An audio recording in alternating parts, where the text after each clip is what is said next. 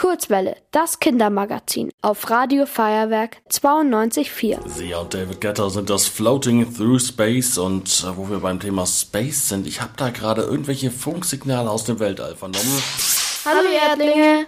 Hallo Pluto, was verschafft uns die Ehre? Ich wollte euch nur von meinem coolen neuen T-Shirt erzählen. Es steht I love Pluto drauf. Das stelle ich mir ja wirklich schön vor. Aber warum hast du denn auf einmal ein T-Shirt an? Ist dir nicht kalt da oben? Das nicht. Aber wie ich gehört habe, bekommen die Astronautinnen der NASA neue Raumanzüge. Da wollte ich auch meine Garderobe etwas auffrischen. Das kann ich gut verstehen. Und das mit den Raumanzügen klingt total spannend. Da würde ich gerne mehr drüber erfahren. Ja, dann rufen wir doch einfach mal Björn Wirtjes von der Volkssternwarte München an.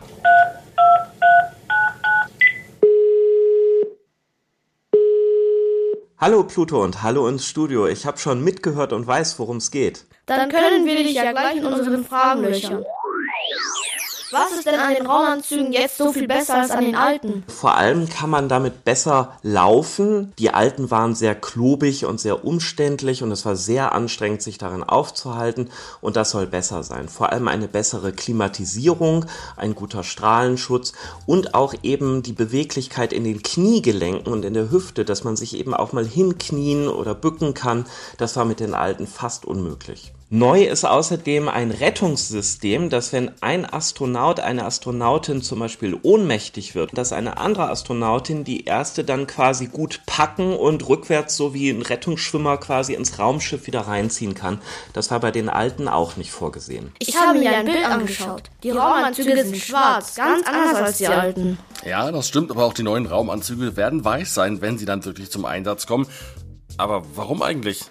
Das ist ganz einfach, weil die Sonnenstrahlung so intensiv ist. Das kennt man ja im Sommer vom Auto, wenn das in der Sonne parkt. Das heizt sich immer weiter auf und das Weiß reflektiert einfach die Sonnenstrahlung am besten. Ansonsten schwitzen die Astronautinnen so stark im Raumanzug und damit das nicht passiert, müssen die ideal klimatisiert sein. Der Entwickler hat das auch genannt. Das ist eine Kombination aus Taucherflasche und Klimaanlage. Ganz schön ausgeklügelt.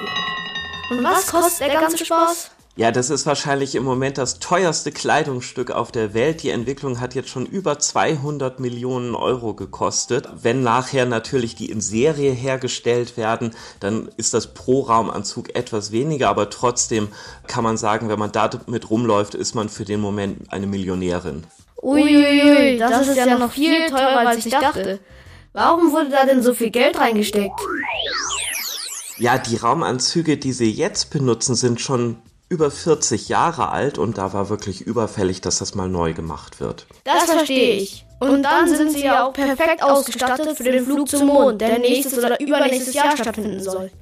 Ich hoffe, dann sehe ich ein paar AstronautInnen in ihren neuen Raumanzügen. Tschüss, ihr Erdlinge. Tschüss, Pluto. Tschüss, Pluto. Tschüss. Tschüss, Pluto, bis zum nächsten Mal. Ihr wollt auch ins Radio? Dann macht mit bei der Kurzwelle. Schreibt einfach eine E-Mail an radio@feuerwerk.de.